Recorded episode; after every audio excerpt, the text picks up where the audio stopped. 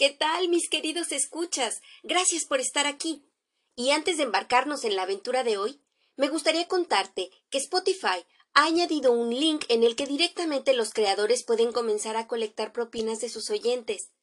Busca el link que me corresponde en la descripción de esta historia y puedes apoyarme desde 99 centavos al mes y hasta 10 dólares para apoyar el contenido que yo hago y poder seguir impulsándolo a mayores alturas.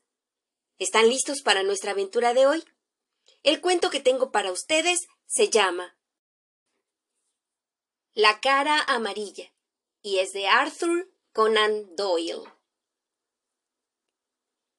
Es perfectamente natural que yo, al publicar estos breves bocetos basados en los numerosos casos en que las extraordinarias cualidades de mi compañero me convirtieron a mí en un oyente, y en ocasiones en actor de algún drama. Es perfectamente natural. Digo que yo ponga de relieve con preferencia sus éxitos y no sus fracasos.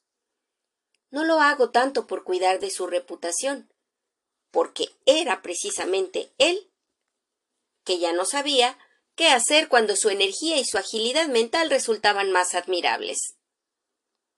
Lo hago más bien porque solía ser lo más frecuente que nadie tuviese éxito allí donde él había fracasado, quedando en tales casos para siempre la novela sin un final.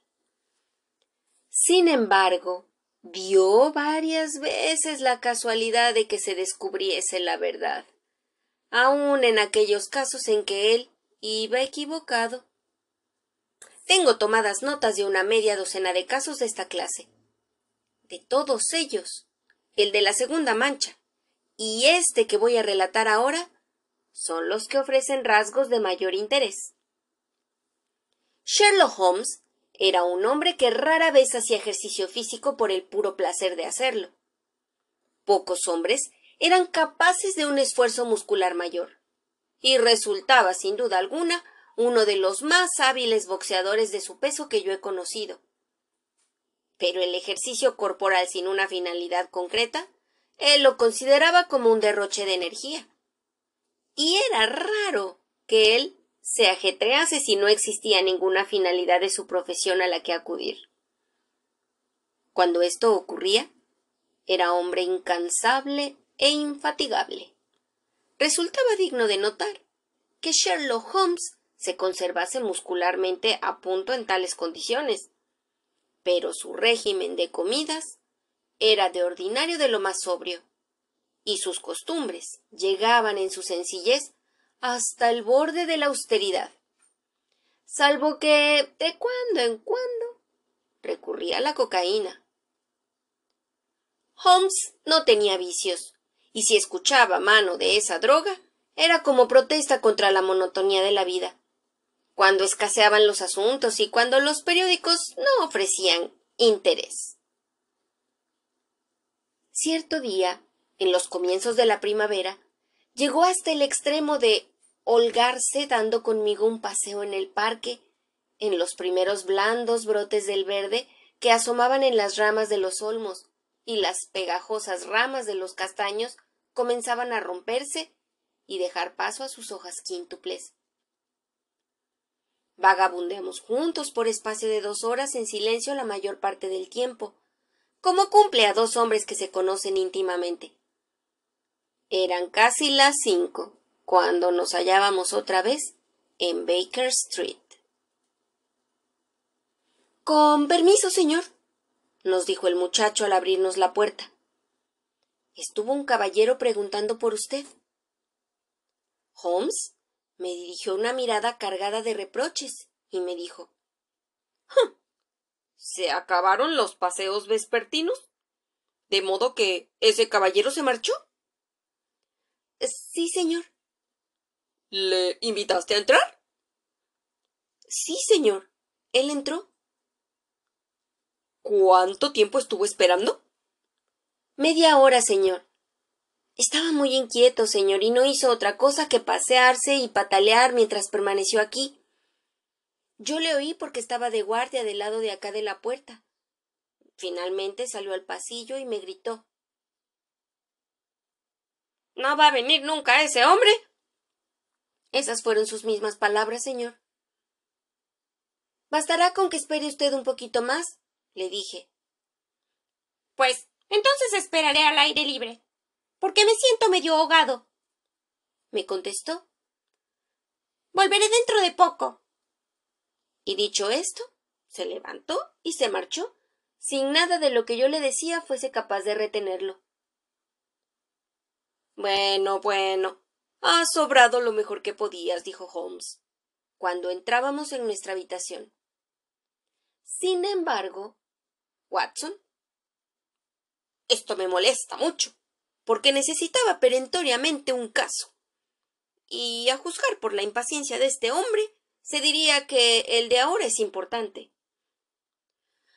Hola. Esa pipa que hay encima de la mesa no es la de usted. Con seguridad que él se la dejó aquí. Es una bonita pipa de glantina, con una larga boquilla de eso que los tabaqueros llaman ámbar. Yo me pregunto cuántas boquillas de ámbar auténtico habrá en Londres. Hay quienes toman como demostración de que lo es lo que él haya una mosca dentro de la masa. Pero eso de meter falsas moscas en la masa del falso ámbar es casi una rama del comercio. Bueno, muy turbado estaba el espíritu de ese hombre para olvidarse de una pipa a la que es evidente que él tiene en gran aprecio. Hmm. ¿Cómo sabe usted que él la tiene en gran aprecio? le pregunté. Veamos. Yo calculo que el precio primitivo de la pipa es de siete chelines y seis peniques. Fíjese ahora en que ha sido arreglada dos veces. La una en la parte de madera de la boquilla y la otra en la parte de ámbar. Las dos con posturas hechas con aros de plata. Como puede usted ver, le han tenido que costar más que la pipa cuando la compró. Un hombre que prefiere remendar la pipa a comprar una nueva con el mismo dinero es que la aprecia mucho. ¿Mm? ¿Nada más? le pregunté. Porque Holmes daba vueltas a la pipa en su mano y la examinaba con la expresión pensativa característica de él. Holmes levantó en alto la pipa y la golpeó con su dedo índice, largo y delgado, como pudiera hacerlo un profesor que está dando una lección sobre un hueso. Mm. Las pipas ofrecen en ocasiones un interés extraordinario, dijo. No hay nada fuera de los relojes y de los cordones de las botas que tenga mayor individualidad. Sin embargo, las indicaciones que hay en esta no son muy importantes ni muy marcadas.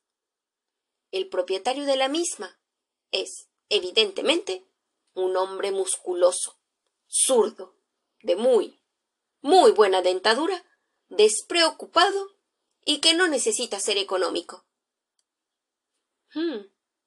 Mi amigo largó todos estos datos como al desaire, pero me fijé en que me miraba con el rabillo del ojo para ver si yo seguía su razonamiento. ¿Mm?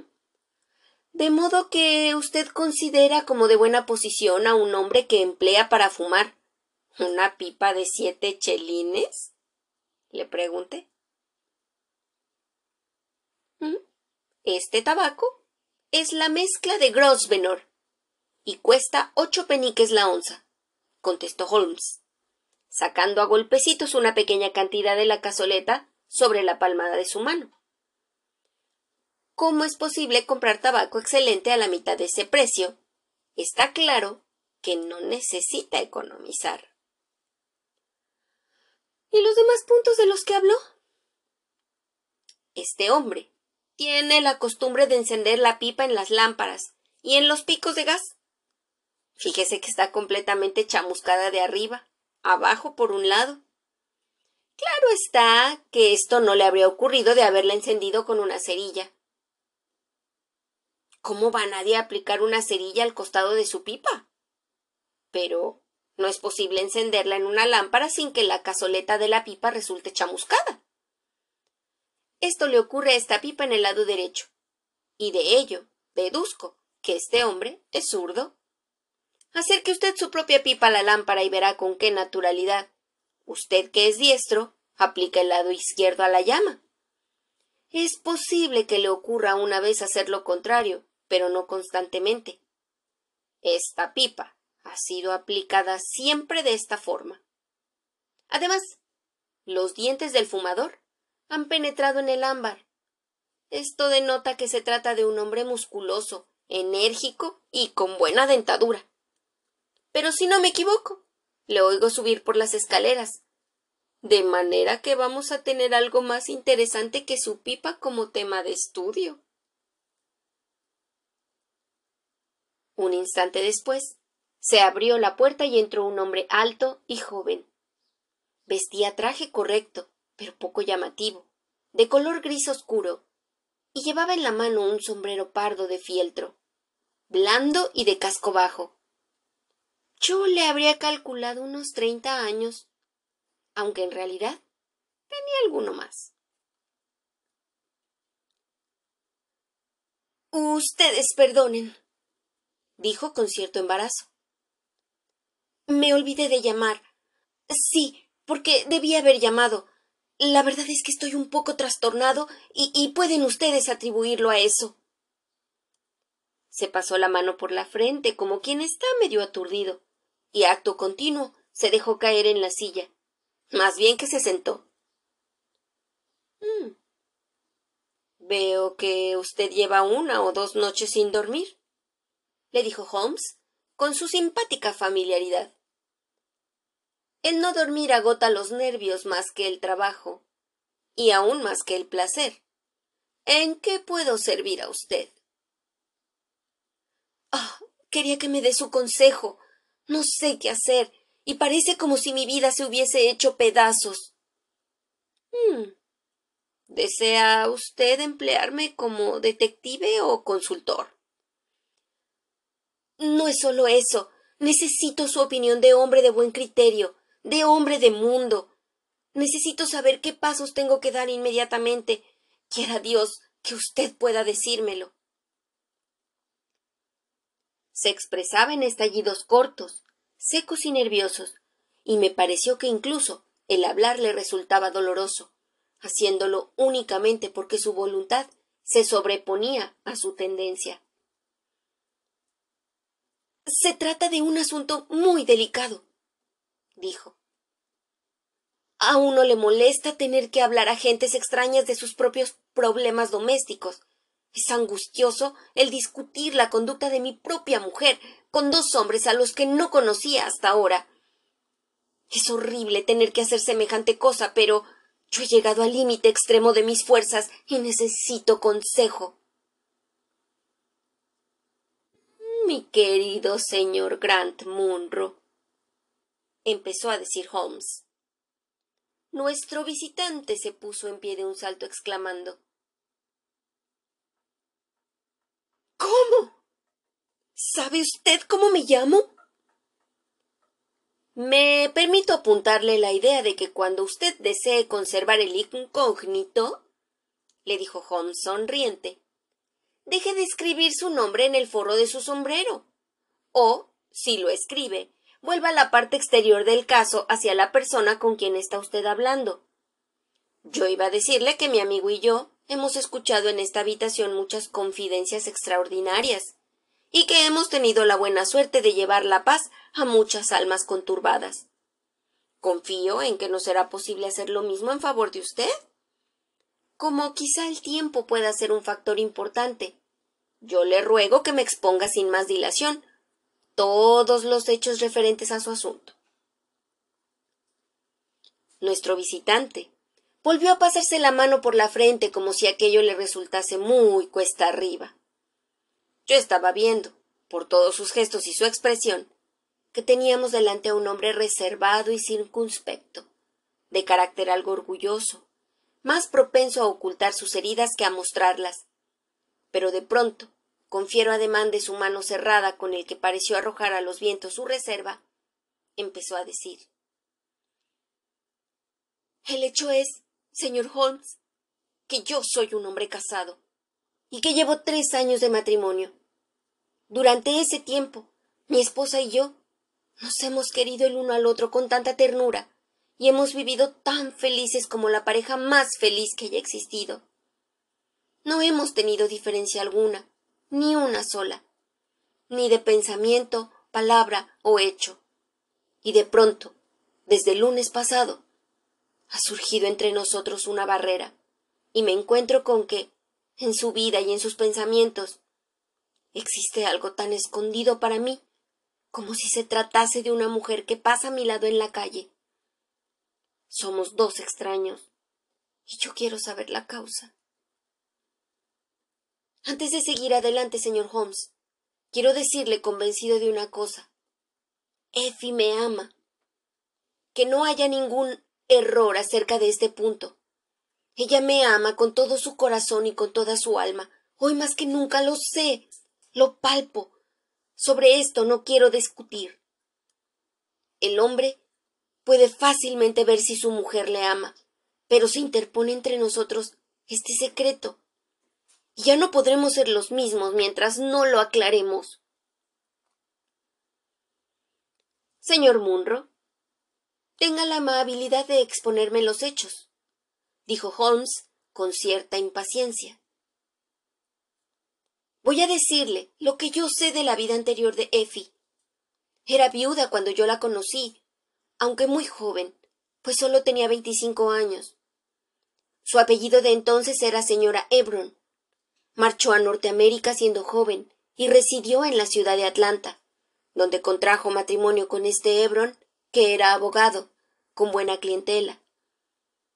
Tenían una hija única, pero se declaró en la población una grave epidemia de fiebre amarilla, y murieron ambos, el marido y la niña. Yo he visto el certificado de función del marido. Esto hizo que ella sintiese disgusto de vivir en América. Regresó a Middlesex, donde vivió con una tía soltera en Pinner. No estará de más que diga que su madre la dejó en una posición bastante buena y que disponía de un capital de unas cuatro mil quinientas libras, tan bien invertidas por él, que le producía una renta media del siete por ciento. Cuando yo conocí a mi mujer, ella llevaba solo seis meses en Pinner. Nos enamoramos el uno del otro y nos casamos pocas semanas más tarde. Yo soy un comerciante de lúpulo, y como tengo un ingreso de setecientas a ochocientas libras al año, nuestra situación era próspera, y alquilamos en Norbury un lindo chalet por ochenta libras anuales. Teniendo en cuenta lo cerca que vivíamos de la capital, nuestro pequeño pueblo resulta muy campero. Poco antes de nuestra casa hay un mesón y dos casas se encuentran más casas hasta llegar a la mitad del camino de la estación.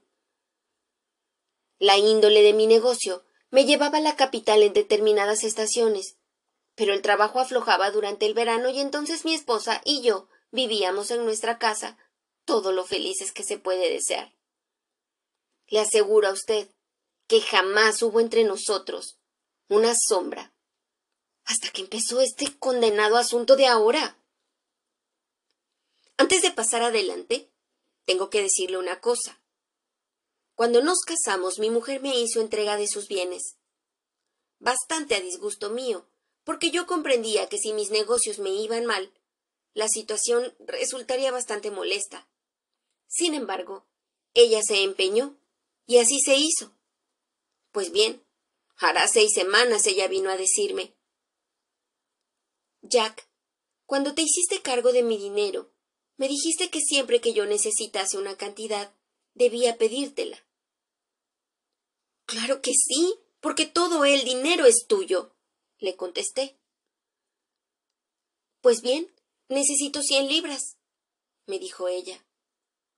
Me causó gran sorpresa aquello, porque yo creí que se trataría simplemente de un vestido nuevo o de algo por el estilo, y le pregunté ¿Para qué diablos las quieres?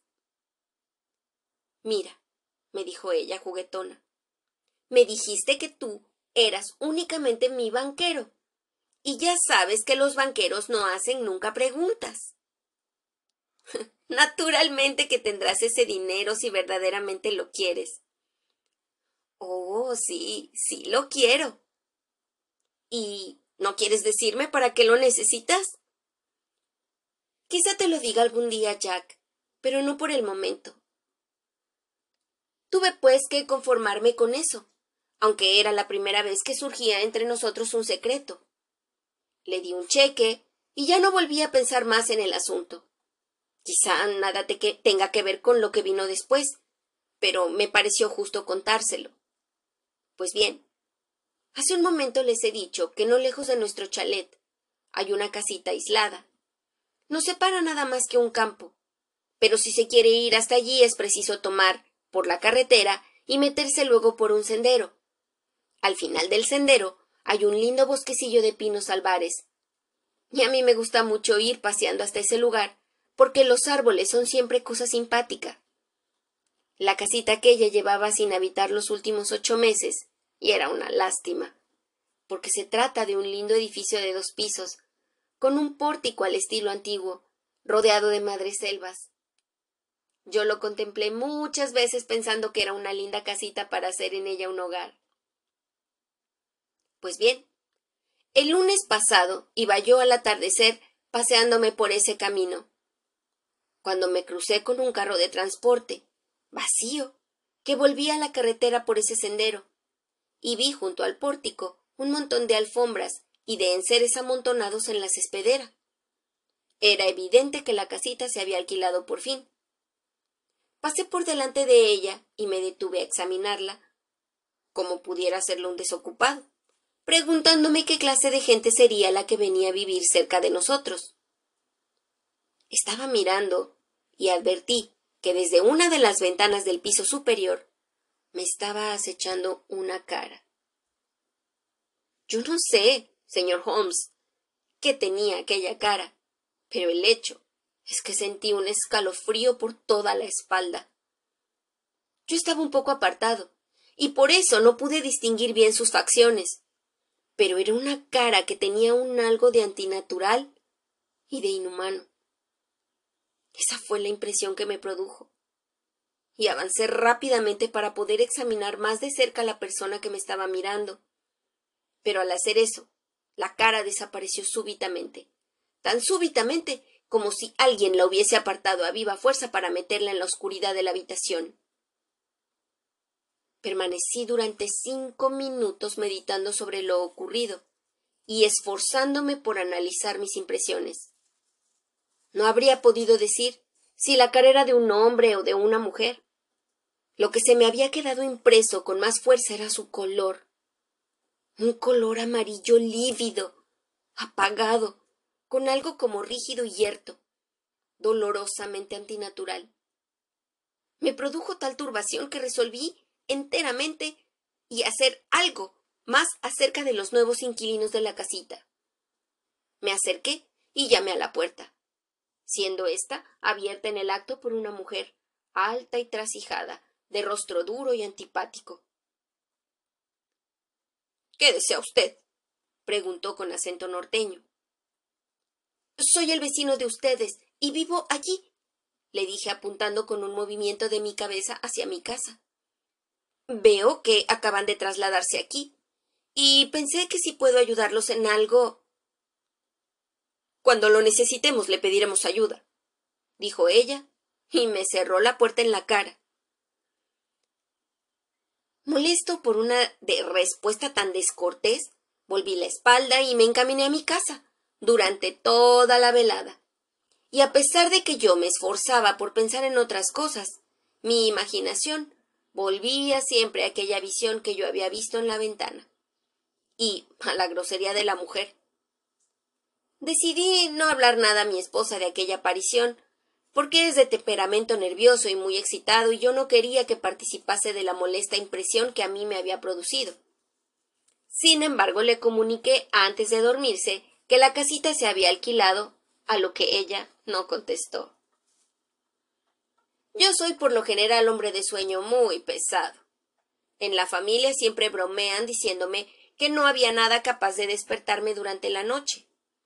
Pero lo cierto es que precisamente aquella noche, ya fuese por la ligera excitación que me había producido mi pequeña aventura, o por otra causa que yo no lo sé, lo cierto es, digo que mi sueño fue más ligero que de costumbre.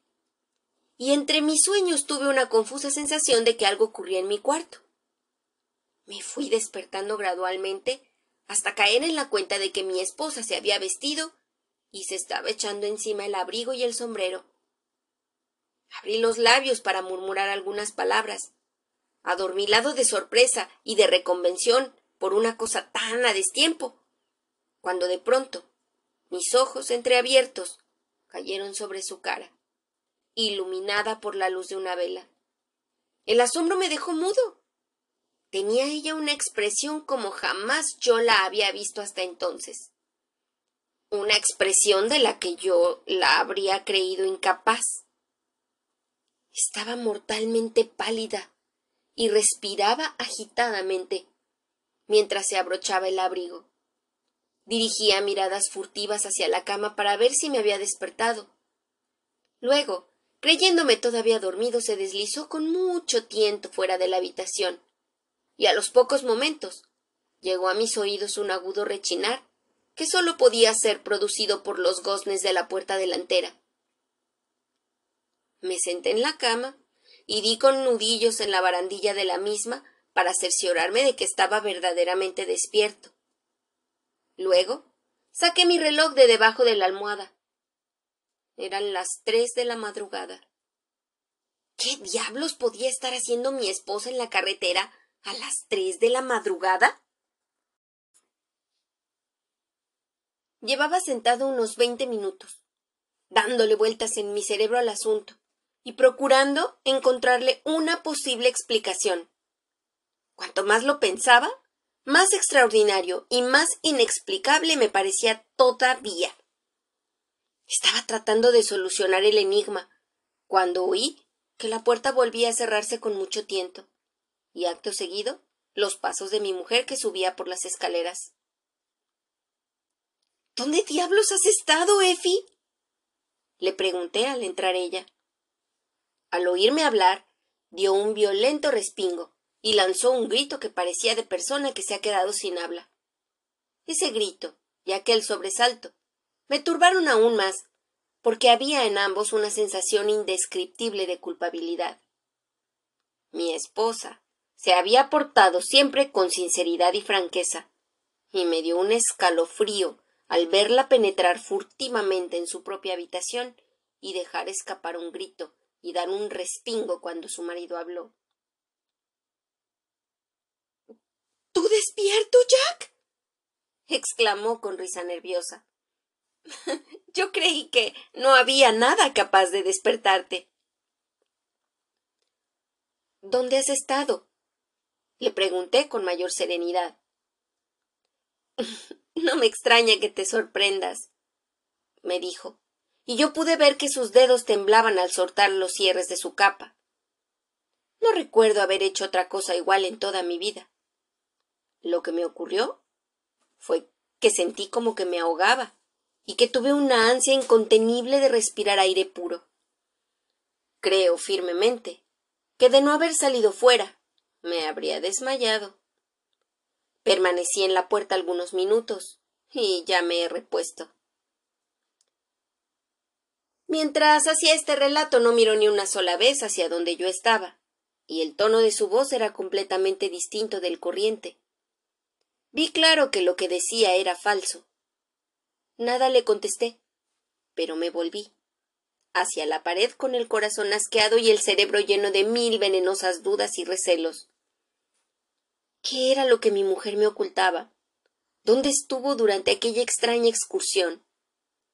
Tuve la sensación de que ya no volvería a gozar de paz mientras no lo supiese.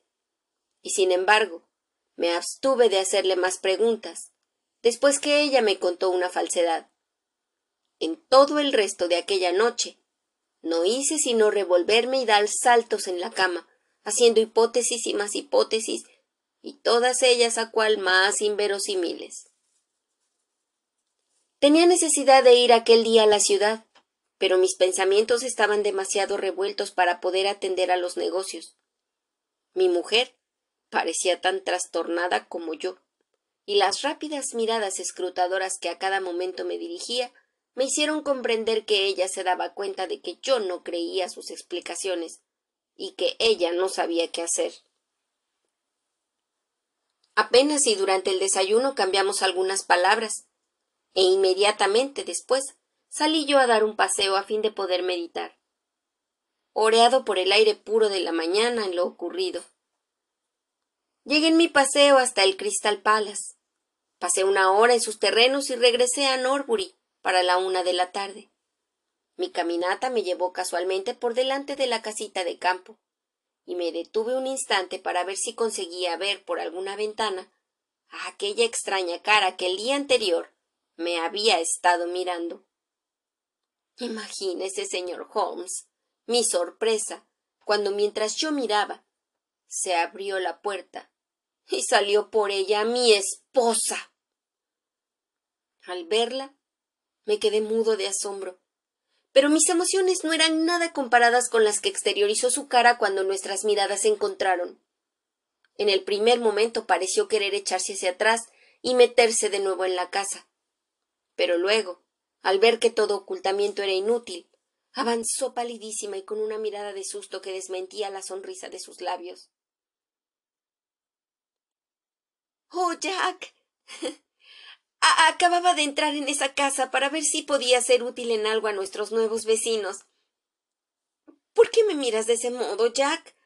¿Verdad que no estás enojado conmigo? Mm. De modo que es ahí donde fuiste la noche pasada, le dije. Pero, ¿a dónde vas a parar? gritó ella. Tú viniste aquí, Estoy seguro de ello. ¿Qué gente son esas para que tú tengas que visitarlas a una hora semejante? Yo no había venido aquí hasta ahora. ¿Cómo puedes decirme una cosa que tú sabes que es falsa? exclamé yo. Si hasta la voz se te altera cuando hablas.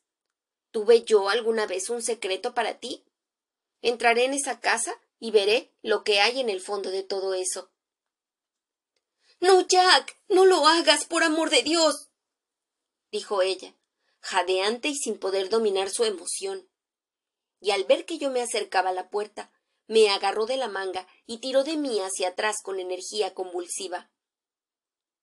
Jack, yo te suplico que no hagas eso. Te juro que algún día te lo contaré todo, pero tu entrada en esa casa solo puede acarrear desdichas. Y como intentase librarme de ella, se aferró a mí, y llegó en sus súplicas hasta desvariar. Ten fe en mí, Jack. exclamó. Ten fe en mí por esta vez. No tendrás nunca motivos para arrepentirte. Sabes que yo no soy capaz de tener un secreto como no sea en bien de ti mismo. Estar en juego aquí para siempre nuestras vidas. Si vienes a nuestra casa conmigo, nada malo ocurrirá. Si entras a la fuerza en esta casita, todo, habrá terminado entre nosotros. Tenían sus palabras tal ansiedad y delataban sus maneras tal desesperación que consiguieron detenerme, y me quedé indeciso delante de la puerta. Tendré fe en ti con una condición, y solo una condición, dije al fin. Todos esos manejos misteriosos deben terminar ahora mismo. Eres libre de guardar tu secreto, pero has de prometerme que no habrá más visitas nocturnas ni más andanzas a espaldas mías. Estoy dispuesto a olvidar los hechos pasados a condición de que me prometas que no volverán a repetirse en adelante. Estaba segura de que tendrías fe en mí. exclamó, dando un gran suspiro de alivio. Se hará como tú lo deseas. Vámonos de aquí. Oh, vámonos de aquí hasta nuestro hogar. Me alejó de la casita sin dejar de tirar de mi manga. Mientras íbamos caminando, volví yo la vista hacia atrás. Y allí estaba aquella cara amarilla y cadavérica mirándonos desde la ventana del piso alto. ¿Qué eslabón podía unir a aquel ser y a mi esposa? ¿O, o cómo aquella mujer ruda y grosera estaba ligada a Effie? Era aquel un enigma extraño, y yo estaba seguro de que no podría sosegar hasta verlo aclarado. Permanecí sin salir de casa dos días, y pareció que mi mujer cumplía lealmente nuestro compromiso. No salió a la calle ni una sola vez, por lo que yo supe.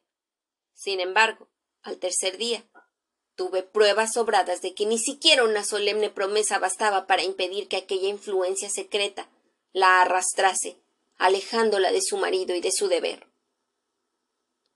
Yo vine ese día a la capital, pero regresé con el tren de las dos y cuarenta, en vez de hacerlo como es mi costumbre, con el de las tres y treinta y seis. Al entrar yo en mi casa, acudió la doncella presurosa al vestíbulo con la cara sobresaltada. ¿Dónde está la señora? le pregunté. Ah, creo que ha salido a dar un paseo, me contestó. Se me llenó el alma instantáneamente de recelos. Corrí al piso superior para cerciorarme de que no estaba en la casa. Una vez arriba, miré casualmente por una de las ventanas y vi que la doncella con la que yo acababa de hablar corría a campo traviesa en dirección a la casita. Comprendí con exactitud lo que había ocurrido. Mi esposa había ido allí, dejando encargo a la criada de que se le avisase si yo regresaba. Eché a correr escaleras abajo ardiendo en ira y tiré a campo traviesa, resuelto a terminar de una vez para siempre con aquel asunto. Vi que mi mujer y la doncella venían a toda prisa por el sendero, pero no me detuve a hablar con ella. Era en la casa donde estaba el secreto que ensombrecía mi vida. Me juré que dejaría de serlo, ocurriese lo que ocurriese. Ni siquiera llamé al llegar a la casa. Hice girar el manillar de la puerta y me abalancé pasillo adelante. Todo era quietud y silencio en la planta baja. Una olla cantaba puesta al fuego en la cocina, y un gatazo negro dormía acurrucado dentro de un canasto. Pero no había ni rastro de la mujer que yo había visto en una ocasión anterior. Corrí a la otra habitación y también la encontré vacía. Me precipité entonces escaleras arriba, solo para encontrarme con que las dos habitaciones estaban vacías y desiertas. No había nadie en toda la casa. No había mobiliario y cuadros que eran de lo más corriente y vulgar, salvo los de la habitación en cuya ventana yo había visto la cara extraña. Esta habitación era cómoda y elegante, y todas mis sospechas se inflamaron hasta convertirse en una hoguera furiosa y violenta cuando descubrí, encima de la repisa de la chimenea, una fotografía a todo tamaño de mi mujer, que había sido hecha a petición mía solo tres meses antes. Permanecí dentro de la casa todo el tiempo necesario para convencerme de que estaba vacía en absoluto. Luego la dejé, sintiendo sobre mi corazón un peso como jamás lo había sentido al entrar yo en casa. Mi mujer salió al vestíbulo pero yo me encontraba demasiado dolido y enojado para hablar con ella. La aparté a un lado y me metí en mi despacho. Sin embargo, ella se metió detrás de mí antes que yo pudiera cerrar la puerta. Me pesa el haber roto mi promesa, Jack, me dijo entonces. Pero estoy segura de que me lo perdonarías si lo supieras todo. Cuéntamelo, pues. No puedo, Jack. No puedo. exclamó ella. No puede existir confianza alguna entre nosotros dos mientras no me expliques quién vive en esa casita y a quién has dado tu fotografía. Le contesté. Me aparté de ella y abandoné mi casa. Eso ocurrió ayer, señor Holmes, y desde entonces no he vuelto a ver a mi esposa. Y nada más he sabido de ese extraño suceso. Es la primera sombra que se ha interpuesto entre nosotros y me ha trastornado de tal manera que no sé qué es lo que más me conviene hacer. Esta mañana se me ocurrió de pronto que era usted el hombre indicado para aconsejarme. Me he dado prisa en venir y me pongo sin reservas entre sus manos. Por encima de todo, le suplico que me diga rápidamente qué es lo que debo hacer, porque esta calamidad me resulta insoportable. Holmes y yo habíamos escuchado con el máximo interés tan extraordinario relato, hecho de la manera nerviosa e inconexa propia de una persona que se encuentra bajo la influencia de una emoción extremada. Mi compañero permaneció algún tiempo sentado y en silencio, con la barbilla apoyada en la mano y perdido en sus pensamientos. Veamos, dijo al fin. ¿Podría usted jurar que la cara que vio en la ventana era la de un hombre? Me sería imposible afirmar tal cosa, porque siempre que la vi fue desde bastante distancia. Sin embargo, la impresión que a usted le produjo fue de desagrado. Ah, no parecía ser el suyo un color natural, y mostraba además una rara rigidez de facciones. Cuando me acerqué, la cara desapareció como de un tirón. ¿Cuánto tiempo hace que su señora le pidió las cien libras? Cerca de dos meses. ¿Ha visto usted en alguna ocasión una fotografía de su primer marido? No, muy poco después de la muerte de éste hubo en Atlanta un gran incendio y quedaron destruidos todos los documentos de mi esposa. Pero ella conservaba un certificado de defunción. Usted ha dicho que lo vio con sus propios ojos, ¿no es así? Sí, ella consiguió un certificado después del incendio. ¿Ha tratado usted con alguna persona que conociera a su esposa en Norteamérica? No. ¿Le ha hablado en alguna ocasión de volver por aquel país? No. ¿Tampoco ha recibido cartas de allí? No que yo sepa. Gracias. Desearía poder meditar un poco más sobre el asunto. Si la casita en cuestión se halla deshabitada constantemente, quizá tengamos alguna dificultad. Por otro lado, si sus moradores fueron advertidos por alguien de que usted iba a presentarse allí, y eso es lo que yo me imagino, y se marcharon ayer antes de que usted llegase, entonces es posible que estén ya de regreso, y podríamos aclararlo todo con facilidad. Permítame, pues, que le aconseje que regrese a Norbury y que vuelva a fijarse en las ventanas de la casita. Si usted llega a la convicción de que la casa está habitada, no entre en ella y envíenos un telegrama a mi amigo y a mí. A la hora de recibirlo estaremos con usted y nos costará muy poco tiempo llegar al fondo del asunto. ¿Y si la casa sigue vacía? En ese caso iremos a visitarlo a usted mañana y charlaremos del asunto. Adiós. Y por encima de todo, no se preocupe hasta que esté seguro de que tiene razón seria para ello. Me temo, Watson, que este negocio resulte desagradable, dijo mi compañero después de acompañar al señor Grant Munro hasta la puerta. ¿Usted qué ha sacado en limpio? A mí me sonó a cosa fea, contesté. En efecto, o mucho me equivoco o hay en el fondo un caso de chantaje. Pero. ¿quién es el chantajista? Pues verá usted. Debe ser esa persona que vive en la única habitación cómoda de la casita de campo y que tiene la fotografía de la señora encima de la repisa de la chimenea.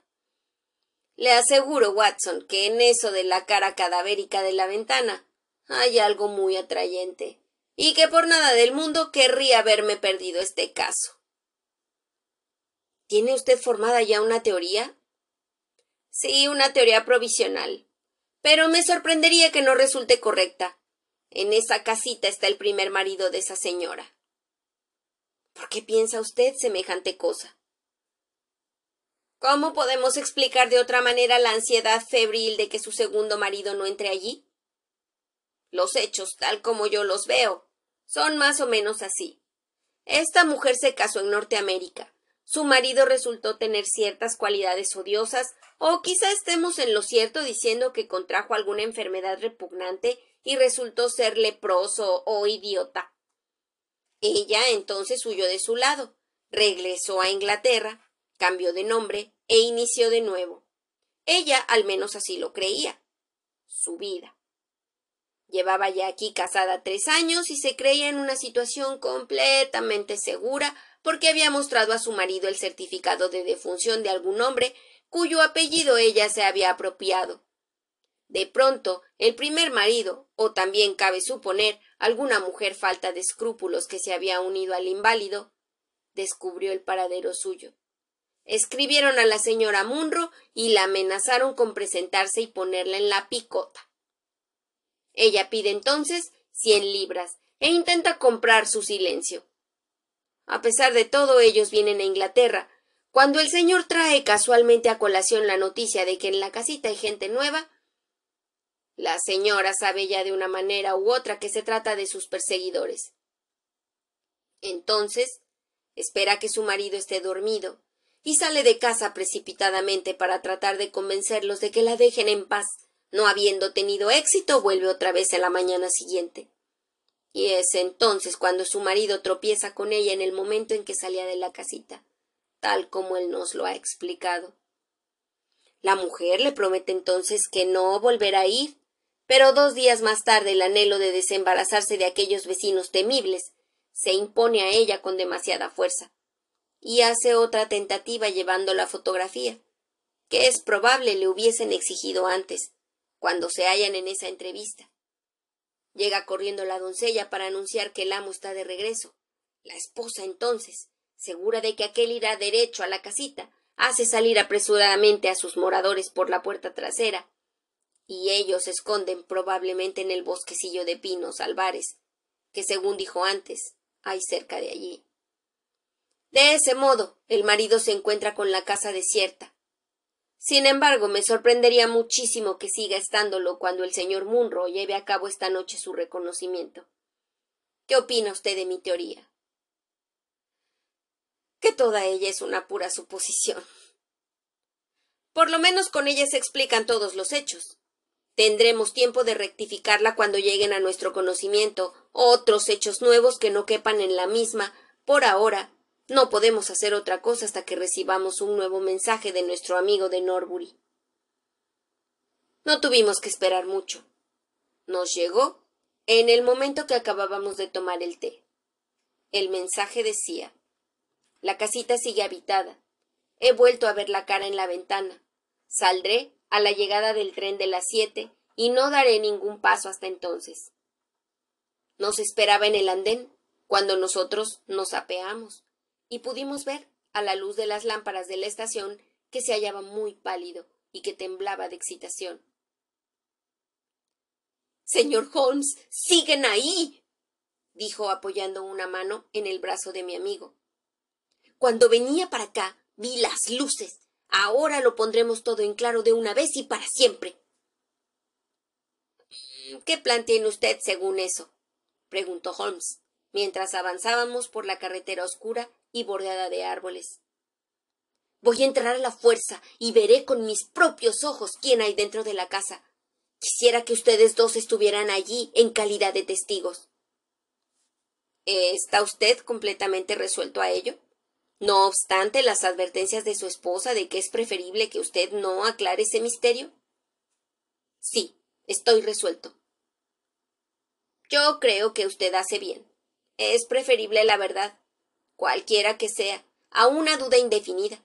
Lo mejor que podemos hacer es llegarnos allí ahora mismo.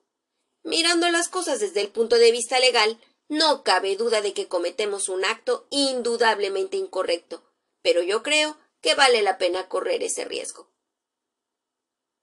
La noche era muy oscura y empezaba a caer una fina llovizna cuando desembocamos desde la carretera en un estrecho sendero de profundas huellas, y con setos a uno y otro lado, y sin embargo el señor Grant Munro avanzó impaciente, y nosotros le seguimos a trompicones lo mejor que pudimos. Aquellas luces son las de mi casa, nos dijo por lo bajo, apuntando hacia un leve resplandor que se veía entre los árboles. Y aquí tenemos la casita en la que yo voy a entrar. Al decir esto, doblamos un recodo del sendero y nos encontramos muy cerca del edificio en cuestión. Una franja amarilla que cruzaba en sentido vertical el fondo negro nos mostró que la puerta no se hallaba cerrada del todo, y en el piso de arriba velase una ventana brillantemente iluminada. Al dirigir hacia ella nuestra vista, vimos cruzar por detrás del visillo una sombra negra borrosa. Allí la tienen ustedes.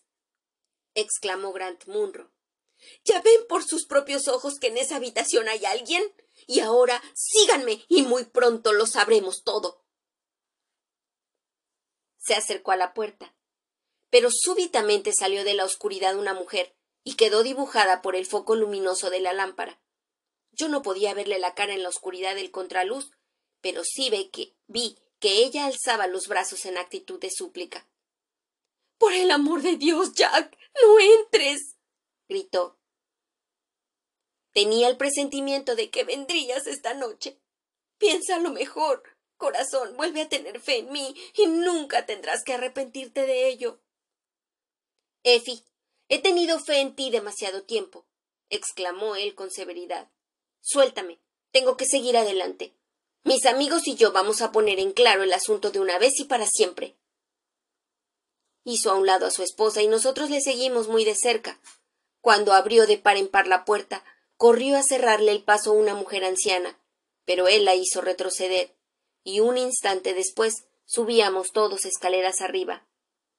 Grant Munro se abalanzó hacia el cuarto iluminado, y nosotros entramos pisándole los talones. Era un cuartito acogedor y bien amueblado, con dos velas ardiendo encima de la mesa y otras dos encima de la repisa de la chimenea.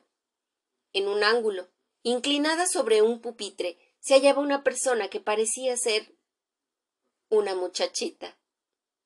Cuando entramos, ella tenía vuelta la cara hacia el otro lado, pero pudimos ver que vestía un vestido encarnado y tenía puestos unos guantes blancos y largos. Al darse media vuelta para mirarnos, yo dejé escapar un pequeño grito de sorpresa y horror. La cara que nos presentó era del más extraordinario color cadavérico, y sus rasgos carecían en absoluto de expresión. Un instante después quedaba aclarado el misterio. Holmes, acompañando su acción con una risa, pasó sus manos por detrás de la oreja de la niña y arrancó de su cara la corteza de una máscara, presentándosenos delante una niña negrita como el carbón, que mostraba todo el brillo de su blanca dentadura, con una expresión divertida al ver el asombro pintado en nuestros rostros. La alegría de la niña hizo que rompiera yo a reír por un efecto de simpatía. Pero Grant Munro permaneció inmóvil, asombrado, y agarrándose la garganta con la mano. Válgame Dios. ¿Qué puede significar esto? exclamó. Yo te diré lo que significa, le gritó su mujer entrando en la habitación con una expresión de orgullo y de firmeza en su rostro.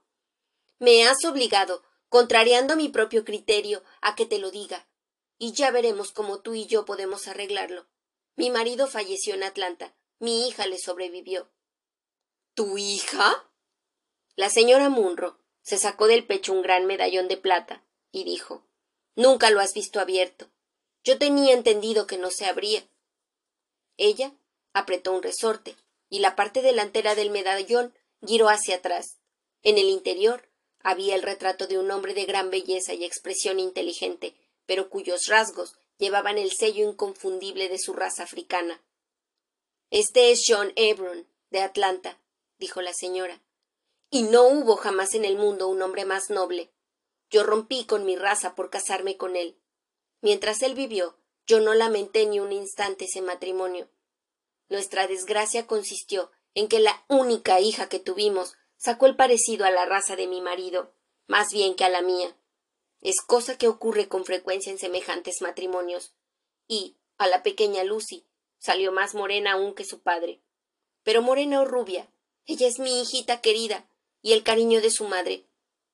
La muchachita, al oír esas palabras, cruzó corriendo el cuarto y se apretujó contra el vestido de la señora Munro. Esta agregó. Cuando vine de Norteamérica, la dejé allí, pero fue únicamente porque andaba delicada de salud y el cambio de clima pudiera haberle perjudicado. La entregué al cuidado de una leal escocesa que había sido, en tiempos de sirvienta,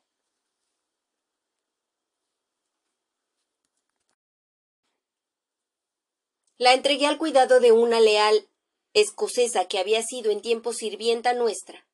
Jamás pensé ni por un momento negar que ella fuese mi hija, pero cuando la casualidad te puso a ti en mi camino, Jack, y aprendí a quererte, me entró miedo de hablarte acerca de mi hija. Que Dios me perdone. Temía perderte, y me faltó valor entonces para confesártelo. Me veía en la necesidad de escoger entre vosotros dos, y tuve la flaqueza de alejarme de mi hijita.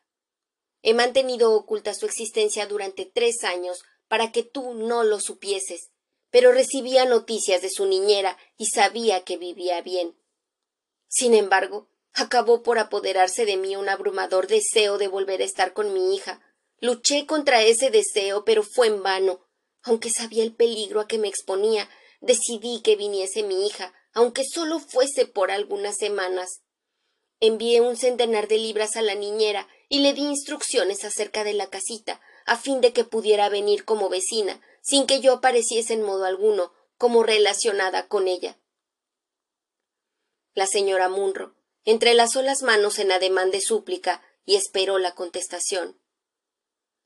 Pasaron dos largos minutos antes de que Grant Munro rompiese el silencio, y cuando contestó, lo hizo con una respuesta de la que a mí me agrada hacer memoria. Alzó del suelo a la niña, la besó, y luego, siempre con ella en brazos, alargó la otra mano a su esposa y dio media vuelta en dirección a la puerta.